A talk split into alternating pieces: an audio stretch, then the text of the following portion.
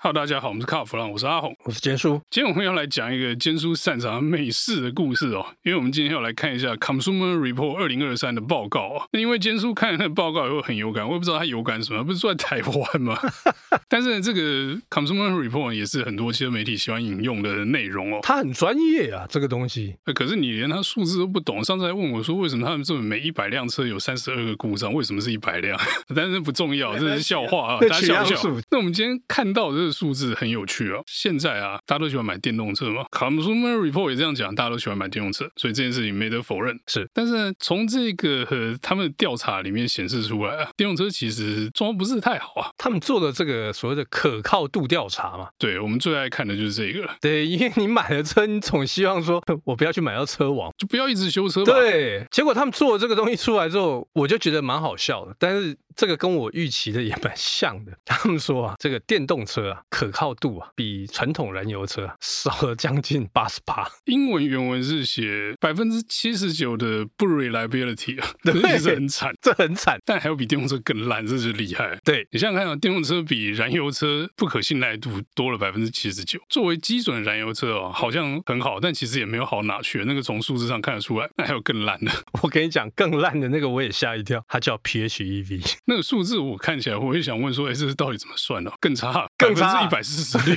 对，你看这算起来，这问题可能比电动车还多一倍啊。有可能，因为我后来想一想，其实你说燃油车其实本来就会有一些问题嘛， 对，因为燃油车被当基数，所以这边看不到。对，这边看不到嘛哈。电动车你说比这个燃油车可靠度又降低了大概快八成，哎，我觉得合理了哈，因为你很多电的东西嘛，电路的东西，驱动啊、充电啊、电池等等的问题，plug-in hybrid。又有引擎，又有电池， 又有充对电。，两个的缺点都合在一起，那问题是不是更大？你这样讲是不是 PHEV 都不能卖？不，我觉得照这个逻辑来看的话，应该是这个样子。 数学上算起来没有问题。我们从报告的内容来看一下，EV 到底是问题出在哪里？啊根据这个内容显示啊，问题都出在两个重要的地方啊，一个是电池，然后另外一个是充电。那所以都跟电有关。不然电动车要跟油有关嘛？你问这是什么笨问题？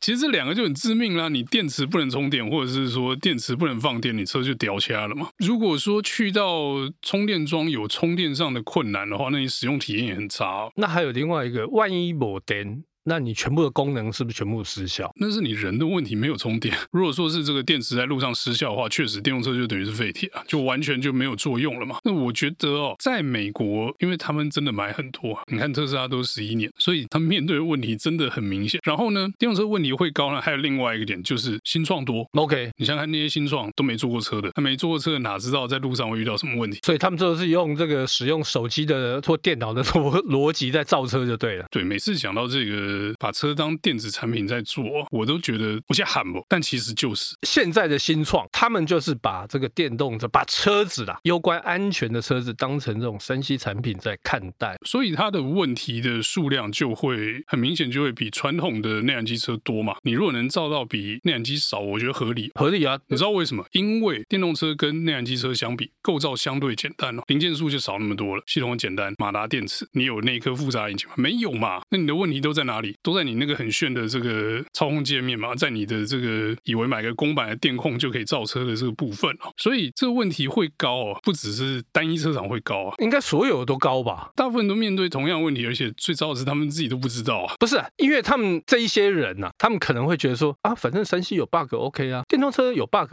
也 OK 啊，反正我 OTA 嘛，所以我觉得就是这种心态造就这个可靠度不高嘛。我们讲一个比较好笑的啊，刚刚那个严肃我讲太多了。是啊、哪一种车最不可靠呢？说来听听。叫做电动 pickup，电动皮卡啦。用皮卡不是那个什么 Cybertruck 吗对哦，那个 特斯拉才刚发表而已， ？Model T 吗？妈了个 T，那个还早啦。我就觉得很扯啊！其实皮卡就是一种要奶超奶吞的东西嘛，对不对？对你看美国人不喜欢柴油引擎，但是皮卡柴油了一堆，康明斯引擎几乎每家都在用。改装皮卡的车厂也说，哎，我用康明斯，我有最大的耐用性，马力要搞多大就多大。那、你弄个电动的，美国人喜欢买皮卡是没错，问题是喜欢皮卡的点不是因为喜欢皮卡，喜欢的是它的耐用度，还有这个在必要的时候它可以当做救命工具。而且我说实在话啦，现在这个电动皮卡在美国会有人要，我跟你讲，那些人其实都不是真正的 user，这些人都是给白，就是要追求流行，就买帅的那一种了。对，所以你看 Cybertruck，对不对？听说那个订单你不知道已经排到什么时候去了，大家就是要抢一个说，哎，我就是潮。但是真的实用吗？它真的会碰到很多问题。我就问你一句啦，哎，电动皮卡可不可以聊亏啊？当然不行嘛。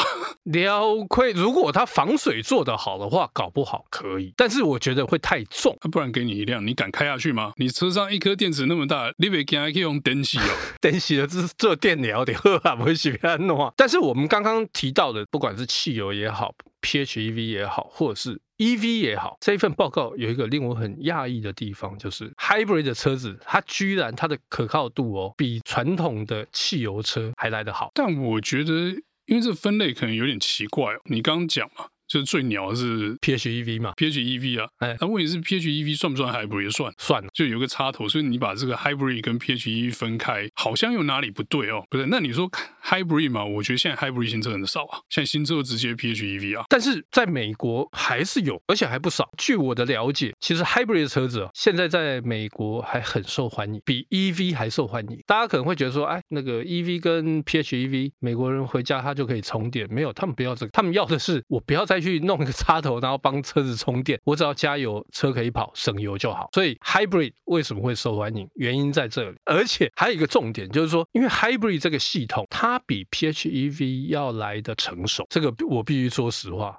因为它很久，那成熟度也高，所以你说它的，譬如说故障率也好，或者是说这个妥善率也好，我觉得都要比其他车子来的高很多。对，我看绝大部分的问题都出在这个充电跟这个大颗电池的部分嘛。对，就电的部分，那你说 hybrid 那个，你少一个充电，少一个会坏的地方，然后电池也不像电动车那么大颗，对所以可能买到电池王的几率比较低哦。 那个应该很低啦。那我们最后来看一个东西好了，但这个有点无聊，因为这个内容跟之前都差不多。问题最少的车啊，仍然是 Toyota Lexus 产联啊， 这好像已经好几次了嘛。很久，对，那最烂的车子呢？这次这个问题点最多了，不要说它最烂啊， 特斯拉客气了，啊，客气了宾士啊。啊，宾士是吧？然后呢，意另外外一个倒数的美国本土克莱斯勒，那 OK 克莱斯勒呢，我们比较遇不到，因为现在没有人卖嘛。这个数字呢，我们大家就笑一笑嘛。当然，爱买 Toyota 好像也不无道理哦。如果对啊说你问题少的话，买这车很正确啊。